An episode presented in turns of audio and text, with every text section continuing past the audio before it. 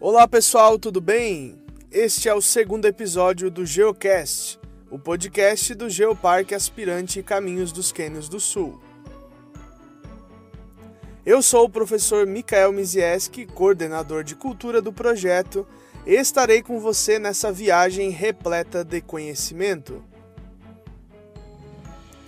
Hoje iremos falar sobre os povos originários do extremo sul catarinense, e para tal, teremos a participação do nosso primeiro convidado, o professor Juliano Bittencourt Campos. Você sabe o que são povos originários? Já ouviu falar sobre os bugres e os bugreiros? Sabe quem foram os Xoclengs? Você sabia que há uma aldeia indígena dentro do território do Quênios do Sul? O que é arqueologia? O que faz um arqueólogo? Todas estas e muitas outras dúvidas serão respondidas a seguir. Te convido para fazer parte dessa conversa conosco. Bora lá? Estamos aqui com o nosso primeiro convidado especial, que de antemão queremos muito agradecer pela disponibilidade e pelo aceite. O professor Juliano Bittencourt Campos é doutor em arqueologia pelo Museu de Arqueologia e Etnologia da Universidade de São Paulo, é historiador, mestre em Ciências Ambientais, pesquisador do Laboratório de Arqueologia Pedro Inácio Schmitz, o LAPS, professor titular do Programa de Pós-Graduação em Ciências Ambientais da Universidade do Extremo Sul Catarinense, a UNESCO, e membro do Comitê Educativo Científico do Geoparque Aspirante Caminhos dos Quênios do Sul. Professor, iremos já lhe fazer a primeira pergunta. O que é arqueologia e o que faz um arqueólogo? É, olá, é, um agradecimento a você, professor, pelo professor Micael, pela oportunidade, também ao, ao, ao projeto Aspirantes Geoparques Quênios do Sul, pela possibilidade de estar conversando com, com todos através desse, desse projeto. É, a arqueologia ela pode ser definida como uma ciência né, que que estuda o passado humano, o passado da humanidade, a partir dos vestígios é, e dos restos é, do, de materiais deixados por, por esses povos, né, pelos povos que habitaram a, a Terra em todos, em todos os momentos, né, em, em datas é, mais longínquas, mais distantes, como datas mais próximas, né. E sobre arqueologia, né, professor, todo mundo é, de algum modo, né, tem uma noção sobre o que é arqueologia, né, porque, é, afinal, se a gente é, lembrar, ela sempre aparece nos filmes de aventuras, como lá, o Indiana Jones, ou, ou desenhos como Jack Chan, ou livros de su suspense, né, são vários livros que aparecem sobre o termo de arqueologia, suspense, mistério, mais recentemente em videogames, é, em jogos, né, que, que, que tem essa relação com com, com o arqueólogo como o personagem principal, né? Claro que é, nestes é, livros e filmes, videogames, o arqueólogo está sempre é, mergulhando ou entrando em selvas com maior dificuldade, mas o, o, o, trabalho do, do, arqueólogo, né, que ele, que ele realiza, ele, ele lança de mão de, de procedimentos, né? Ele sempre em campo, ele procura identificar esses materiais encontrados, ele tem um método de escavar esses locais, são as escavações em sítios arqueológicos, para isso ele documenta essas estruturas, ele, ele coleta essas informações, né, que tem essas informações de determinada sociedade, e em laboratório ele vai dar é, a sequência desse, desses estudos, né, que o, que o laboratório, na sequência, é o local onde ele vai relacionar todas essas, essas informações é, de campo para produzir no final do, do seu estudo, né, um entendimento de como que era esses objetos, né, essas estruturas encontradas com, nessa definição do, é, da arqueologia. O que, que, nós sabemos sobre os povos pré-históricos do extremo sul catarinense? É, é, professor, é, a nossa região, né, que é, pensando, falando um pouquinho sobre a, a, as pesquisas é, do laboratório onde eu, junto com outros pesquisadores, estudamos, que é o laboratório de Arqueologia Pedro Inácio Schmidt, né, do qual temos um projeto que chama Arqueologia entre Rios Douro, Sanga, Mampituba, que definimos como, como, como mote de pesquisa, que seria a bacia do Rio Sanga, é, bacia do Rio Arananguá e bacia do Rio Mampituba, pegando essa região do extremo sul de Santa Catarina, mas também um pouco do norte do Rio Grande do Sul, essa região de, de litoral e do Costa da Serra, onde é, executamos as nossas pesquisas. A ocupação humana para essa região ela tem a mesma informação da ocupação humana do Brasil meridional, né? Pensando em, em Santa Catarina, Rio Grande do Sul, Paraná e São Paulo, é uma, é, os, os, dados científicos, os dados arqueológicos mostram que esta região já tem uma ocupação com mais de 15 mil anos atrás, né? Nós temos datas de pesquisas arqueológicas é, lideradas pelo professor Antoine no, no projeto Missão Francesa, com datas próximo a 15 mil anos, né? A gente tem as pesquisas da professora Adriana Dias, na região de Santo Antônio da Patrulha, nessa região norte do Rio Grande do Sul, com datas também próximas a 10 mil anos. É, tem uma professora Silvia Copé da, da URGS, escavando na região de São José dos Ausentes, com datas também a próxima, próxima a 10 mil anos. A gente tem pesquisas lideradas pelo professor Paulo de Blases, da USP, junto com a professora é, Deise Farias, da Unisul, com datas também próximo a 8 mil, 9 mil, 10 mil anos. A gente tem o professor Rafael Corteletti, que hoje é da UFPEL, que, que pesquisou na região do, de Urubici, também com datas é, próximas a, a, esse, esse 10 mil anos. Então, a nossa, essa região aqui é uma região que tem uma ocupação antiga.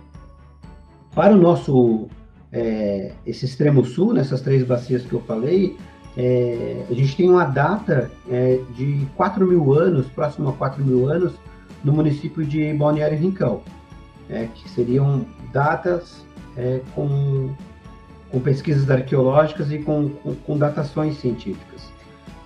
Esse, essa região ela tem uma região costeira antiga, que seriam as populações humanas que chamamos de pescadores e coletores, é, por conta dessa ocupação, né, há um sítio arqueológico, sítio arqueológico que chamamos de sambaquis, que são os, os montes de conchas, e sambaqui em Guarani significa tambaqui, né? Então, por conta desse é, modo de vida humano, sempre voltado para os recursos hídricos, principalmente o mar e as lagoas, esse modo de vida de pesca e coleta, é, há vestígios arqueológicos, né? principalmente de conchas, é, restos de peixes, é, restos de alimentos, e, e, e nesse local Há também pessoas enterradas, é, fogueiras e outros é, e outras anima e outras ferramentas decorrentes desse processo de ocupação. Depois, nós temos para essa região do interior, pensando nessa região do geoparque, você pensando no território dos geoparques, né? A gente falando desse tipo de sítio de Sambaqui, é, Torres, Passo de Torres, é, esse norte do Rio Grande do Sul, mas também pensando em, em Gaivota, Sombrio, é, é, Arroio do Silva, Arananguá, é, nós encontramos esse tipo de sítio arqueológico. No interior, pensando em Jacinto Machado, é, Cambará do Sul, Mampituba, Praia Grande, Morro Grande, Timbé do Sul, a gente tem uma ocupação humana mais é, antiga, né, que, que seriam os caçadores, que chamamos de caçadores e coletores. É, mas também, recentemente, é, no contato, são os índios, é, os povos originários Laclanon Choclin, que tem um modo de vida diferente desses povos pescadores e coletores que estão na praia e mar. Aqui, como eles estão na Mata Atlântica, eles estão circulando pela vegetação, também fazendo pequena, pequenos manejos da, da vegetação, mas eles é, sempre estão à procura da caça, da coleta, então eles têm um modo de vida diferente, eles circulam em, em, em toda, em toda a paisagem, em toda a região, né? Então, os sítios arqueológicos encontrados sempre estão é, fazemos referências aos materiais feitos em pedras, as, as, as, grandes lanças, as pontas de flechas, as lâminas de machados, as mãos de pilão. Encontramos esse tipo de, de, de seres humanos ocupando espaços como as, né, as paleotocas, que são outros geossítios do, dos geoparques, feito pela megafauna, né, mas também há milhões de anos, mas também ocupada por seres humanos. E nesse local encontramos marcas desse, desse processo de ocupação, como as gravuras rupestres, encontramos lâminas de machados ou, ou outros objetos que mostram a ocupação humana. e, e, e, uma, e isso uma ocupação aí, que eu falei, uma ocupação antiga de 8 mil, 6 mil, 7 mil anos, o, o, há essa ocupação humana nessa região, até o contato da chegada do, do italiano e do alemão posterior, né? Mas, e depois a gente tem uma outra ocupação dentro do território de geoparques, pensando nessa parte mais próximo às lagoas, é, que seriam os ceramistas, que, se, que chegaram a partir de mil, mil e quinhentos anos, dois mil anos, nós já é, temos datas associadas ao que chamamos dos carijós, né, os guaranis, que são povos que já têm o domínio das, da, da vegetação, já fazem essa, essa, essa, agricultura, essa horticultura, já têm um contato com alimentos que nós conhecemos como milho, abóbora, a mandioca, é, é, o amendoim e todos esses alimentos que conhecemos já ficam é, no tecorrá, no seu ambiente, de, com mais tempo, bem diferente dos índios Chopin que circulavam. Né? Então, os guaranis já, já ficam é, por um bom período é, nesse local. É, essa, é, essa, essa é a ocupação humana associada aos povos originários. Professor, quem são os Choclens? que habitaram essa região do extremo sul catarinense, especificamente. É, é os índios Choclen, agora, né, Choclen é o nome dado, né, por, pelo, pelo homem, por, pelo homem branco para eles. Eles não se, se, se chamam, não se dominam como Choclen, é, é, é Laclanô, né? Então agora na, na literatura, e vocês vão perceber que boa parte das publicações, que, e aí publicações né, é, construídas, feitas pelos, povos, pelos próprios Laclanô Choclay, né, é, são, eram, é, eram ainda são, né, as populações urbanas é, que, que viviam na nossa região, né, que tem essa ligação forte com, pensando em sítios arqueológicos, que eu falei para, que a gente conversou um pouco antes, sobre os caçadores e coletores, que tinham um modo de vida na nossa região, nesses municípios aí do, que a gente falou como Jacinto Machado, é, Timbé do Sul, Praia Grande, é, é, Cambará do Sul, é, Mampituba, que eles viviam né, é, nessa região, é, sempre nesse contato com a natureza e é, que foram os nativos que tiveram contato com a chegada dos, das populações vindas do velho continente nessa segunda leva de, de, segunda leva de tentativa de ocupação do nosso território, né? Só lembrando de que é, chegam os portugueses e os espanhóis a partir de 1500 nessa na, na região, principalmente nessa faixa litorânea, mas nesse processo de ocupação aí do que o, o, o Estado considerava como espaços vazios, ele faz um, um uma campanha de, principalmente vinda dos povos que estavam na Europa, dos, do, depois que a gente chamou de alemães italianos, mas a Alemanha e a Itália ainda não estavam organizadas da forma que a gente conhece, né? E aí vem ocupando a, essa nossa região também, todo o sul do Brasil. Então a gente passa a ter uma ocupação de a partir de 1820, de 1820, 30, 40, 80, de uma forma mais é, mais intensa né, né nesses municípios da nossa região. E quando chegam esses colonos, quem estavam aqui eram os índios Laclanô Choclen, é, que já habitavam aqui há um, há um bom tempo. É, e eu acho que na sequência a gente vai falar sobre isso, né? O porquê que os índios Choclen, Laclanô Choclen, não estão mais aqui nesse território, né? Exatamente. É, o que, que contribuiu para esse silenciamento, né? Acho que você pode comentar um pouquinho. É. É, os Shoklengs, eles deixam de existir no nosso, no nosso território a partir de mais ou menos em que ano, né? Se é nesse momento da chegada dos imigrantes. É, e o que, que contribuiu para que esses indígenas, então, é, é, saíssem desse território e dessem lugar a esses outros povos que aqui estavam chegando? É, pensando no, na na população é, Laclanô-Choclen, aqui da nossa região, mas claro que a gente, depois a gente vai falar um pouquinho mais sobre os carijós, sobre os guarani, mas especificamente sobre eles. O, se a gente puxar, é, ter acesso a algumas às literaturas, aí, se a gente for falar um, um pouco sobre a, o escrito do professor Silvio Coelho dos Santos, que escreveu sobre os Lacauanochoclã de Santa Catarina, ele fala de que os, os, os, pensando em Santa Catarina eram três núcleos, né? Que era nessa região mais forte do norte de Santa Catarina, pensando em Joinville, né? Mas toda aquela região de São Bento, Aracari e aqueles municípios do entorno, né?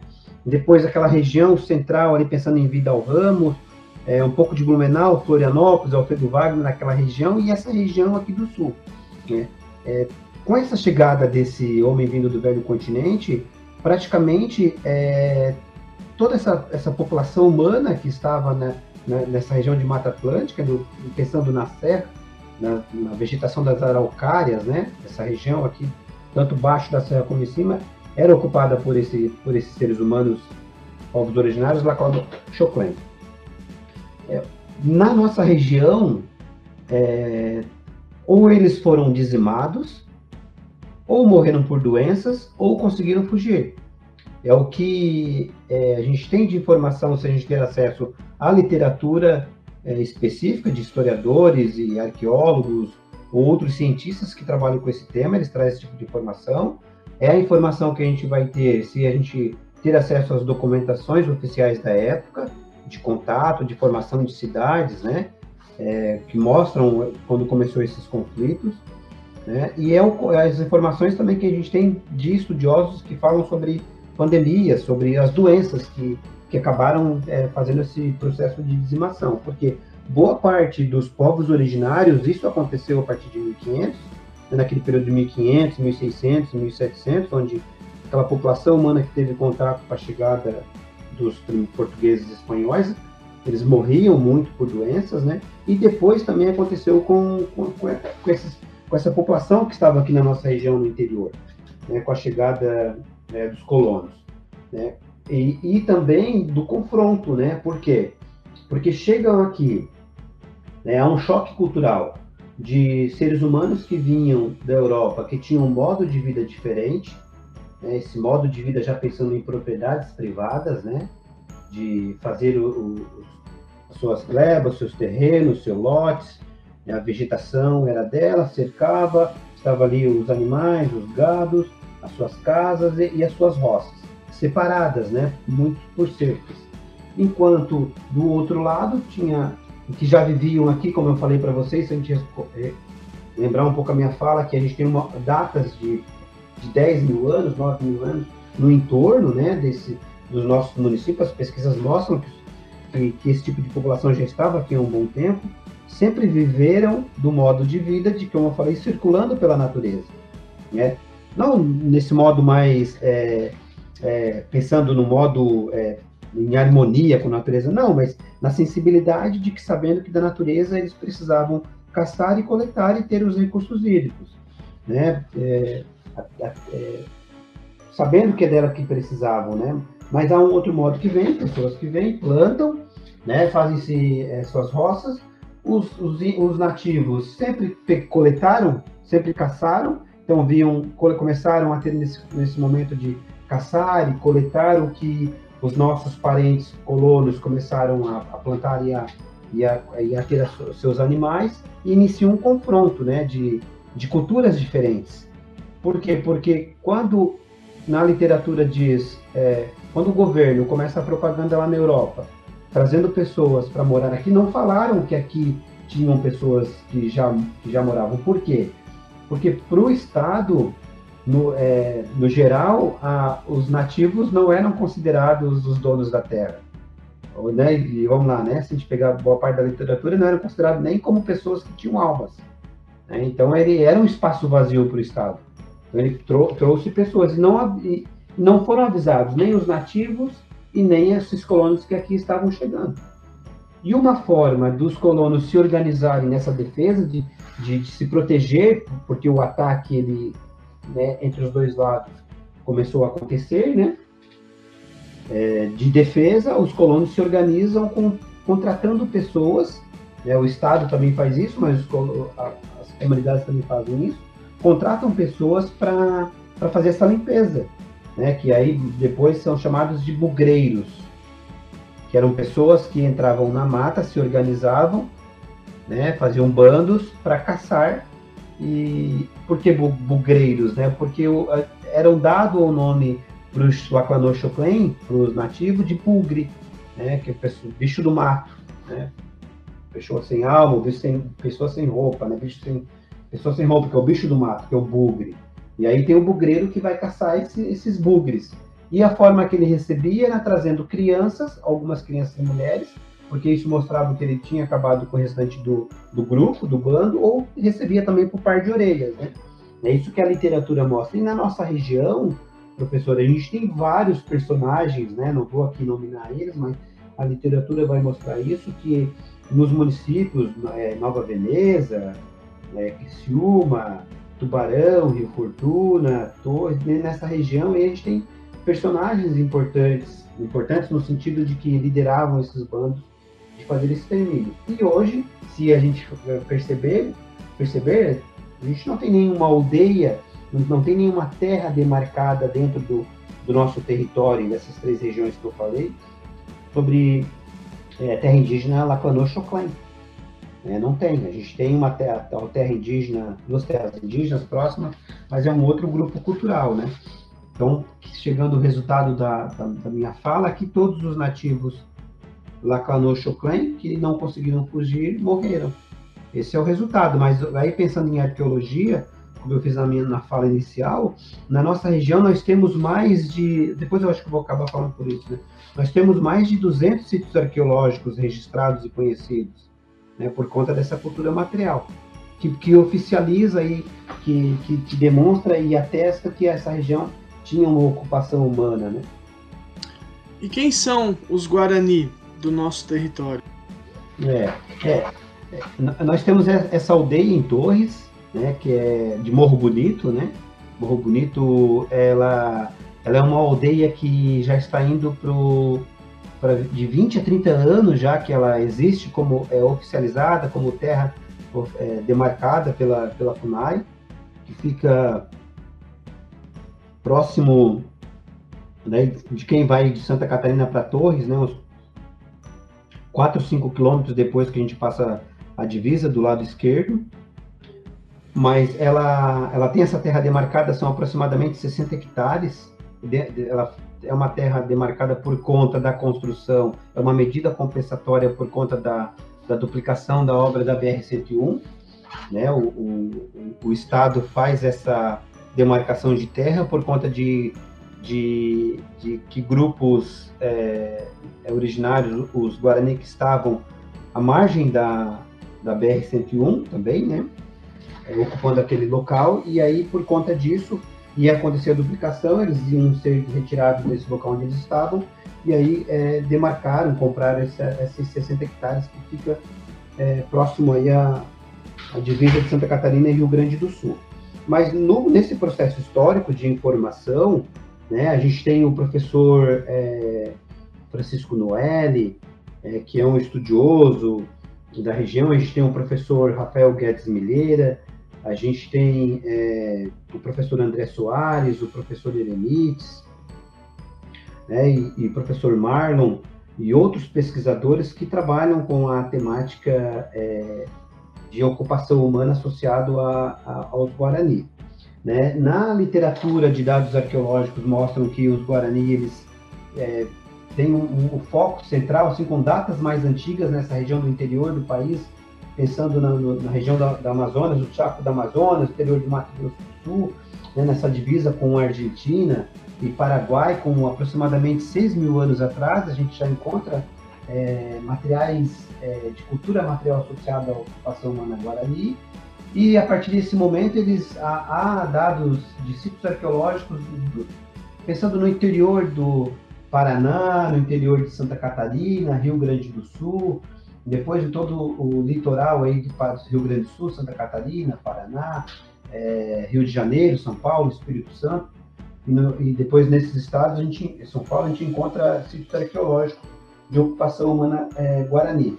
Para Santa Catarina, e aí pensando na nossa região, do interior, a gente tem o Rio Uruguai, nessa região do oeste de Santa Catarina, depois ocupando sempre os recursos, eles utilizam os recursos para sair do interior e chegando até o litoral, pensando na, aí no Guaíba, Grande Porto Alegre, né, pelos vales dos Sinos e outros vales, chegando até a região também é, de Pelotas, do Rio Grande, e, e, depois pegando essa parte do litoral.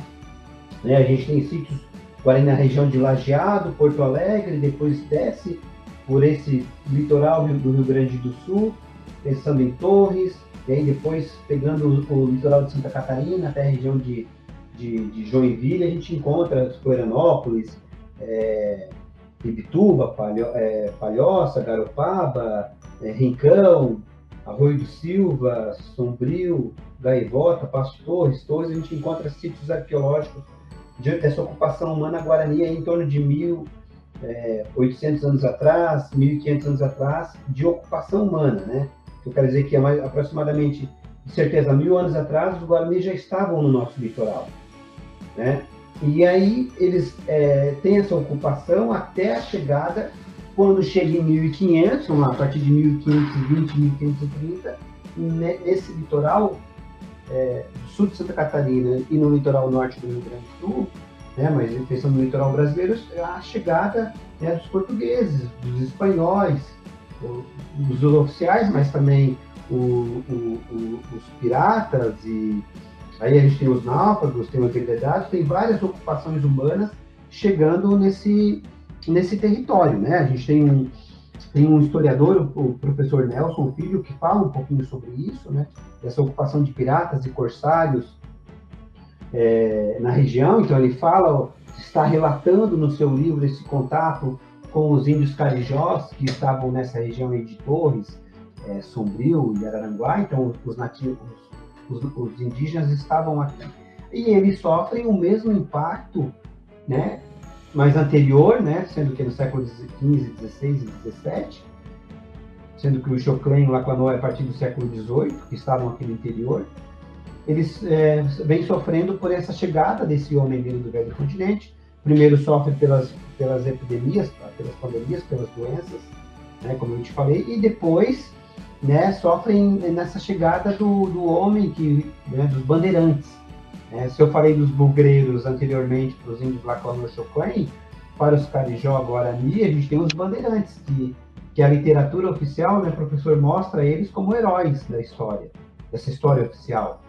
Que a gente tem homenagens aos bandeirantes, a gente tem praças, estradas, tem até é, TV com homenagem aos bandeirantes e brinquedos, né? Mas os bandeirantes, na, trazidos pela história oficial como heróis, eles são pessoas também que faziam esse processo de entrar no interior, na nossa região que teve muito de entrada de bandeirantes, caçavam os, os, os, os, os Guarani que aqui estavam e levavam para São Vicente, para São Paulo, no Rio de Janeiro, como escravos. Né? Então, eles sofreram esse impacto de doença, sofreram esse impacto de extermínio, e, e aí o que, que eles fizeram também? fugiam para o interior, sempre se deslocando nessa, nessa proteção. Diferente dos índios Lacano Chopin, que aqui não estão mais, nessa nossa região, os Guarani é, sobreviveram esse, todo esse processo, né? Mas sobreviveram em, em, números menores, a gente tem poucas, há uma quantidade maior de aldeias, os Guarani aqui em Santa Catarina, Rio Grande do Sul, mas todo o território que, que anteriormente era eles, a gente está falando de de uma aldeia com 60 hectares apenas, né? Aqui na nossa região, depois a gente tem uma aldeia de 82 hectares ali em Maruí, claro que depois a gente tem Maquiné, tem outras aldeias próximas, assim, a gente tem é, a Morro dos Cavalos, em Palhoça, depois tem Iguaçu, Iguaçu, Iguaçu Araquari, né? em Santa Catarina são é, 21 terras indígenas é, direcionadas aí nesse processo de ou demarcado, né? no processo para os índios que aqui estavam, né. Mas é, mas é pouco, se a gente. Sabendo que eles que, que estavam aqui antes da nossa chegada, né? Professor, qual é a importância de termos uma aldeia dentro do território geoparque? Ah, então, eu, eu, ah, essa, eu acho que essa, essa, essa sua fala, né, ela eu acho que, é, eu acho que ela, ela é muito importante, né? porque é, povos originários, né, os Guarani, os Laclanou-Chuclen, e a gente não falou dos Caingang, né, professor? Porque estão lá no oeste, é, que são parentes dos índios Laclanou-Chuclen, que é o mesmo tronco linguístico. Laclanou-Chuclen e Caingang é o tronco linguístico G. Né? Guarani é o tronco linguístico é, é Tupi, né? É, no Brasil, é, hoje há mais de 274 línguas é, de mais de 274 nações indígenas diferentes. A gente acaba chamando de populações de índios, né, nesse modo pejorativo, né, colocando todo mundo, né, a, a, literatura oficial traz isso, colocando no modo pejorativo todo mundo, todos os indígenas como um só, mas não, né, são, são, são mais de 300 nações indígenas diferentes, né. Na nossa região, a gente tem apenas três, né, pensando em Santa Catarina e Rio Grande do Sul, que é o Caingangue, o Laclanochocan e o Guarani. Dentro do território Geoparques, a gente tem o, essa aldeia indígena é, Guarani, né, que eu tenho a, a, importância dela, na minha opinião, é que é, um momento, né, com isso do, de que de que a gente possa fazer uma reflexão, né, no sentido de que, que essa é a reflexão do projeto Geoparques, né, né, professor, de, dessa manutenção da biodiversidade, da geodiversidade, né, da manutenção do, da cultura, da manutenção da fauna, da flora, pra, sendo é, de, dos recursos hídricos. E nesse diálogo com os povos originários, eles têm muito a, a, a, a ensinar, né, vamos lá, né, a colaborar nesse entendimento nosso para tudo isso que, que, que o projeto Geoparques é, lidera né, nesse processo de, de preservação aí, desse diálogo de, do ser humano com, com a natureza, né? nessa proteção dessa, dessa geodiversidade. E os povos originários, né, aqui representado pelos Guarani, mas a gente não pode esquecer, eu acho claro que isso é um, o, é, o professor vai trabalhar com outro especialista em outro podcast, né, mas a gente não pode esquecer de falar de outros povos que têm essa relação muito forte com a natureza, que são os, os, os povos, os quilombolas, os afrodescendentes, né? né? que estão numa região um bom tempo e que preservam essa natureza, né? E assim também é o modo de vida de, dos povos originários. Né? Então eu tenho certeza de que, que terras demarcadas, né?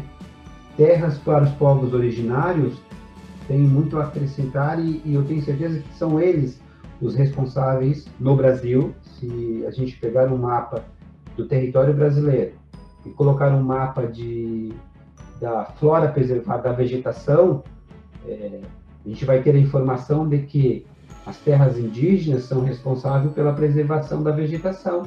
As terras indígenas são responsáveis pela preservação das nascentes, pelos recursos hídricos. Né? Fora da, das, das terras indígenas, a gente percebe como que isso está acontecendo. Então, dentro de um território, ele favorece essa, esse modo de vida, né? Não que, que, que, que a gente não possa também é, é, viver no nosso modo de vida, mas os indígenas dão um indicativo de que eles viveram, eu, eu falei vários momentos de 10 mil anos de ocupação humana, né? Falei que os guaranis têm um, um modo de vida de mais de 6 mil anos. O Guarani ele tem o seu modo de vida no, né, há 6 mil anos atrás o Guarani ele é desse modo de vida o Guarani. Se você for ter a oportunidade de conversar com o Guarani, ele vai falar sobre isso. Né? Então eles têm um, um, uma forma de vida que nós precisamos é, é, prestar atenção e aprender, né? Professor, a gente tem uma infinidade de contextos é, sociais banhados a sangue, né? Muitas cidades se desenvolveram a partir do extermínio destes povos e a gente tem uma história oficial que aprendemos nos livros didáticos que o índio é símbolo de retrocesso, que o indígena ele está distante e atrapalha a questão do progresso desses municípios, o progresso do país. E o indígena é sempre visto como alguém diferente, muitas vezes nem considerado como ser humano, mas como um animal, como você comentou anteriormente, e o quanto nos últimos anos pesquisas que se dedicam nesse caráter mais descolonizador, que se propõe a questionar um pouquinho essas verdades históricas, de tentar, de certa maneira, apresentar é, fatos da, dessa história real do que realmente aconteceu, é, sem velar, sem esconder, mas como uma forma também de, é, talvez a palavra não seja justificativa, mas de tentar apresentar a resistência desses povos, o quanto eles foram perseguidos, mas o quanto é importante a gente se permitir a questionar essa história verdadeira, essas verdades que são nos é, apresentadas, mas principalmente nos é, entendermos que esses povos são importantes, eles precisam ser estudados, eles precisam ser vivenciados e a gente não pode mais estar estacionados em uma verdade universal de que eles são um retrocesso. Para finalizar, professor, qual é a importância de aprender e ensinar sobre os povos indígenas? É, é, professor, assim, é, a sua fala foi, não precisava eu nem eu continuar a minha fala, porque o senhor foi brilhante na, na sua reflexão, né? É, eu, eu, eu, quando eu tenho oportunidade de conversar com as crianças, com os adolescentes ou com jovens, muito por conta desse processo aí de, de, de, de projetos de educação patrimonial, quando a gente recebe as crianças no laboratório, a gente vai até as escolas, ou os próprios alunos também de graduação, eu é, talvez seja um pouquinho pesado, mas eu costumo falar que é, é muito recente o contato nosso com, com os povos originários aqui da nossa região, né? Os Lacanochoclen, por exemplo, é três, quatro gerações atrás. É, é forte falar isso, mas é, a gente tem sangue nas mãos, né? Por mais que são os nossos os nossos descendentes, parentes, mas a gente também tem um pouquinho de responsabilidade, né, desse, desse de, de, do, da limpeza dessas populações que aqui estavam. É, assim também para os Guarani, que estavam aqui na nossa região. É, e, e falar que povos originários atrapalham o progresso é, eu acho que é uma, é descabido, né, falar que que os nativos, por exemplo, em Santa Catarina, atrapalham o progresso. Do território geográfico de Santa Catarina, professor, menos de 1%, menos de 1% é reservado à população indígena. É, é, é, é pouquíssimo, né? Não, não, são as populações indígenas que vão atrapalhar o progresso.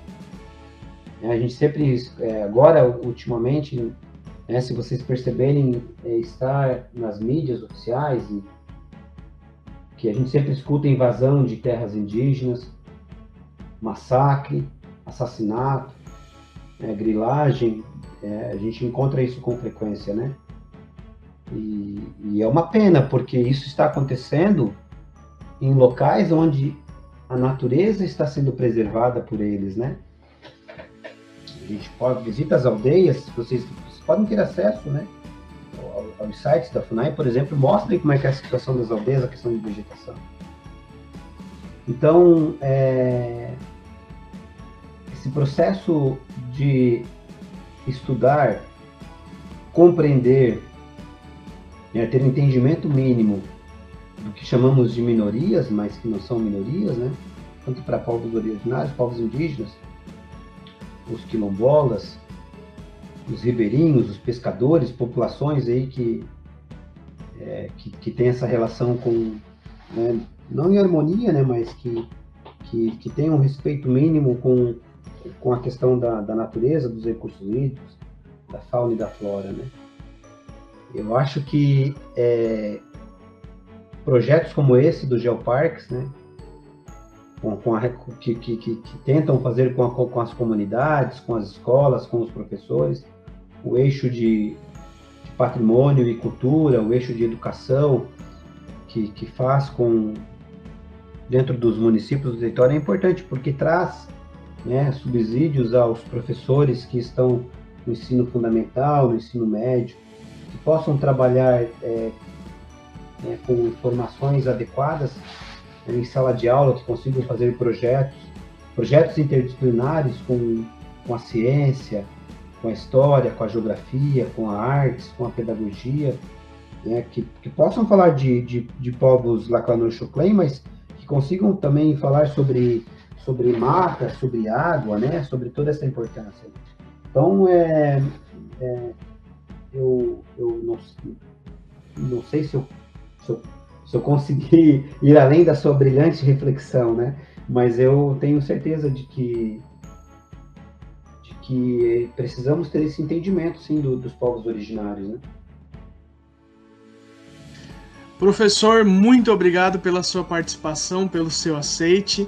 Acredito que foi muito interessante para quem está acompanhando o nosso podcast, principalmente para termos o início de conversa, o início de uma reflexão, de uma desconstrução, talvez, e de compreendermos um pouquinho melhor sobre a importância desses povos e também da presença deles no nosso território. Muito, muito obrigado. Professor, eu não sei se eu posso finalizar assim, é, para todos os, para, para a comunidade no geral, para, uh, para os professores e, e, alunos e crianças, no território de Geoparques tem há, várias possibilidades de ter um entendimento assim sobre a questão da arqueologia, né, sobre a ocupação humana.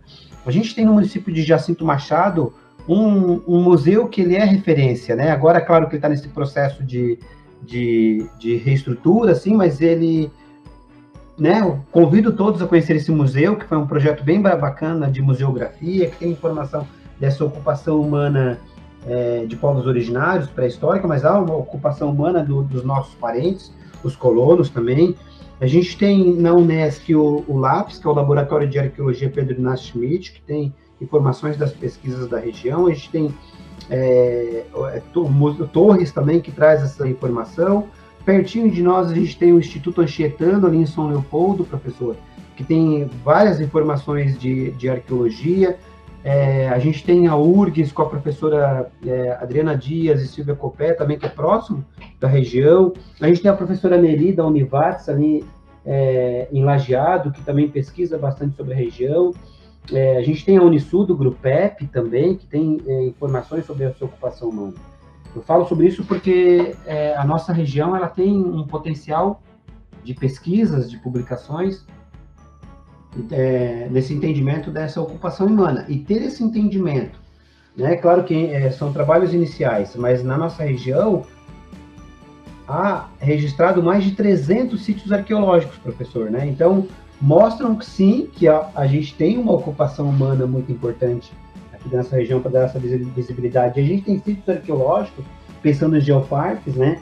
É, nos cânions, a, gente tem a Toca do Tatu, que ela é referência, né, professor em Tibé do Sul. Eu convido a todos, esqueci o nome do senhor que faz o guia, depois o professor pode lembrar, que é um, um excelente local para quem quer ter um entendimento de ocupação humana. É, é, tem uma trilha muito bem organizada, né, que tem um, uma palio que, que, ela faz essa ligação com a paleotoca, né, que é um outro geossítio, mas tem uma ocupação humana com uma gravura rupestre excelente, brilhante. Arrisco dizer que é caso único do Brasil, né, do sul do Brasil com certeza, mas o Geoparques Caninos do Sul tem um sítio arqueológico fenomenal. Né, e depois a gente tem outros sítios, diversos sítios de cultura material para a região, para a gente ter esse entendimento da ocupação humana. Né? Então todos estão convidados para conhecer um pouquinho do, dos geoparques, mas conhecer os geoparques por meio dessa ocupação humana. Desculpa, professor, alonguei demais. Muito, muito, muito obrigado pela parceria. Agradecemos então oficialmente o aceite e as contribuições do professor Juliano. Estamos aí para compartilhar mais informações, mais conceitos e contextos desses assuntos que são tão pertinentes com o professor em outra ocasião também. Muito obrigado, professor.